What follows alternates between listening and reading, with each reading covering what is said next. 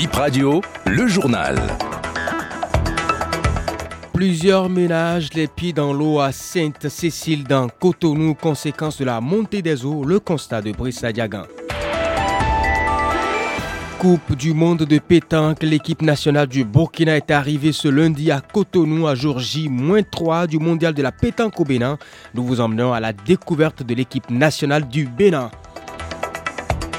Et puis choix de filière en ligne sur la plateforme après bac.bj, les retardataires disposent encore de quelques heures pour se mettre au pas. Bonjour à toutes et à tous et merci de prendre ce rendez-vous avec le 9h. Nous sommes à 72 heures de l'ouverture du mondial de la pétanque au Bénin. La première équipe étrangère est arrivée hier, les étalons du Burkina Faso. Ils sont logés au Centre international de formation à la pétanque dans la commune d'Abomey-Calavi. Les autres nations sont attendues à partir de demain mercredi. Près de 40 pays sont attendus et dans le cadre de ce mondial, on vous propose une série de sujets autour de la pétanque. Aujourd'hui, nous vous présentons l'équipe nationale du Bénin. Le Bénin sera représenté par 10 boulistes, 4 chez les dames et 6 chez les hommes. 19 joueurs au départ. Après 3 mois de mise au vert au Centre international de formation à la pétanque, les 10 ont été sélectionnés le 28 août dernier.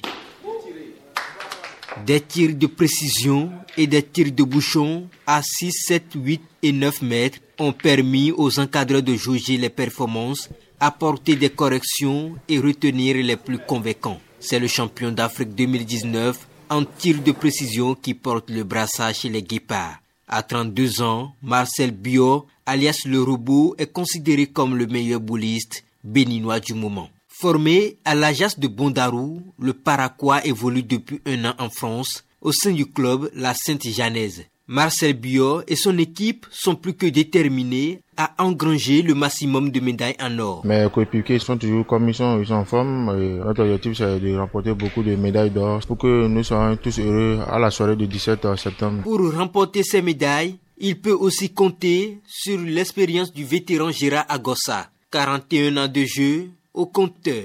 La cinquantaine, le doyen de l'équipe, a décroché pour le Bénin une médaille de bronze au mondial de 2004. Aussi dans l'effectif, Marcel Bétablé, surnommé le stabilisateur, est le numéro 2 des Guépards. Avec trois de ses coéquipiers, il a soulevé la Coupe des Nations en 2021. On a également Vivian Zividjo. Et enfin, Moustaïn Adeniyi. Chez les Amazones, on est tout aussi motivé. L'équipe est conduite par la démolisseuse capitaine Mylène Zounon. Championne de plusieurs concours entre 2015 et 2022, à ses côtés, trois autres boulistes femmes. D'abord, Odile Zolon, ensuite Laima Sambo de Renaissance Pétanque Club et Abirat Soumaïla, décrite comme une valeur sûre de la pétanque au Bénin. L'équipe béninoise est encadrée par deux coachs dont Thierry Babagbeto, coach assistant. La moyenne d'âge est de 23 ans et une ossature de l'équipe nationale constituée d'anciens joueurs et joueuses parce qu'au niveau des dames, on était médaille de bronze en Tunis en 2019. Au niveau des hommes, nous sommes vice-champions sur le plan mondial. Nous nous donnons comme objectif d'en gagner trois sur les sept médailles en jeu. Les dix ambassadeurs du Bénin s'entraînent jusqu'à vendredi prochain. Alors qu'on s'entraîne pour le championnat du monde de pétanque du côté du foot, on s'entraîne aussi, mais sous la direction de Gernot Rohr, le sélectionneur national. Les Guépards ont démarré les séances d'entraînement depuis hier et ils, vont le continuer, ils vont continuer cette séance jusqu'à vendredi prochain, euh, jour de leur départ pour le Mozambique. Ils préparent ainsi la dernière journée des éliminatoires Cannes Côte d'Ivoire 2023. Le moral est haut dans l'ensemble, nous confie Doku Dodo et Marcelin Euh, rencontrés à l'issue de la séance d'hier. Actuellement, je sens que le groupe est vraiment motivé. On sait qu'on va là-bas pour une bataille. On sait que nous allons rentrer à les trois points, ça c'est sûr. Tout le monde a sa place en effectif. Tu fais bien ton travail, tu montes sur le terrain. Ce n'est plus à l'ancien temps maintenant. Tu es bon, tu joues. Parce que c'est la nation après tout. Quand tu n'es pas bon, tu es ça à tous. Nous sommes tous motivés. On sait que ça ne va pas être facile, mais le mieux c'est d'aller d'abord au charbon et puis Inch'Allah ça va marcher. Le groupe ça va, ça va mentalement, on est prêt, on, sait ce qui nous attend. Et déjà, la première des choses à faire, c'est de gagner encore la confiance du peuple, ce qui n'est pas facile à faire, mais on va le faire. On va aller en Mozambique pour, gagner. On est conscient de la situation. Nous allons vous faire plaisir et nous faire plaisir aussi et aller à la Cannes, Inch'Allah. C'est un match euh, qui va être joué tactiquement. Il ne faut pas se jeter, sinon on peut encaisser. La meilleure des choses à faire, c'est de ne pas encaisser, mais d'aller marquer. Les conséquences de la crue ne se ressentent pas qu'à l'intérieur du pays. Cotonou vit aussi les dégâts de la montée des eaux.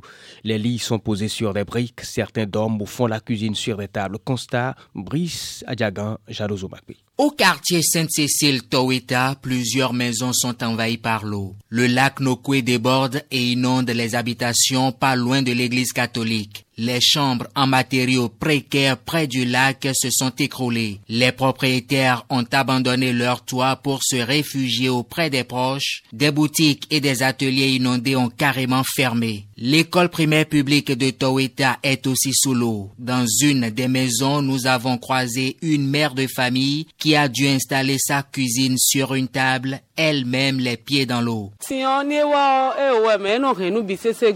L'inondation détruit beaucoup de choses. On place tout sur des briques.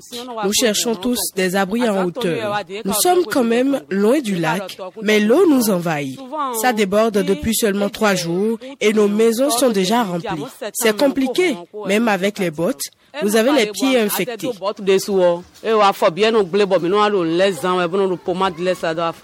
Selon la hauteur de l'eau, des briques sont superposées dans les cours et les rues pour faciliter les déplacements. Il faut être un peu funambule pour circuler aisément sur ces chemins de briques. Certains sont contraints de marcher régulièrement dans l'eau. C'est source de maladies, se plaint cette dame. Nous avons beaucoup de difficultés avec l'inondation. Enfants sont atteints de plusieurs infections avec des mycoses aux pieds.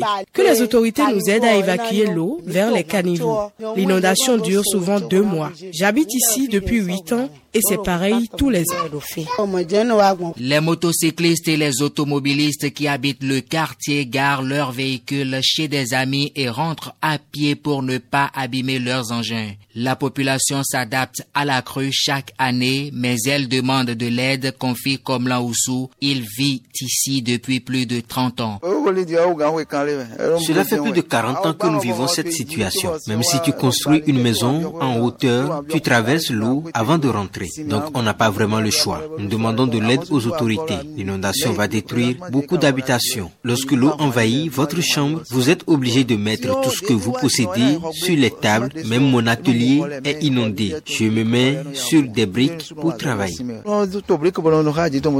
Selon les habitants du quartier, ce n'est que le début de la montée des eaux. La situation devient encore plus difficile à la mi-septembre. C'est la fin du, de BIP Info 9h, mesdames et messieurs. Merci de l'avoir suivi.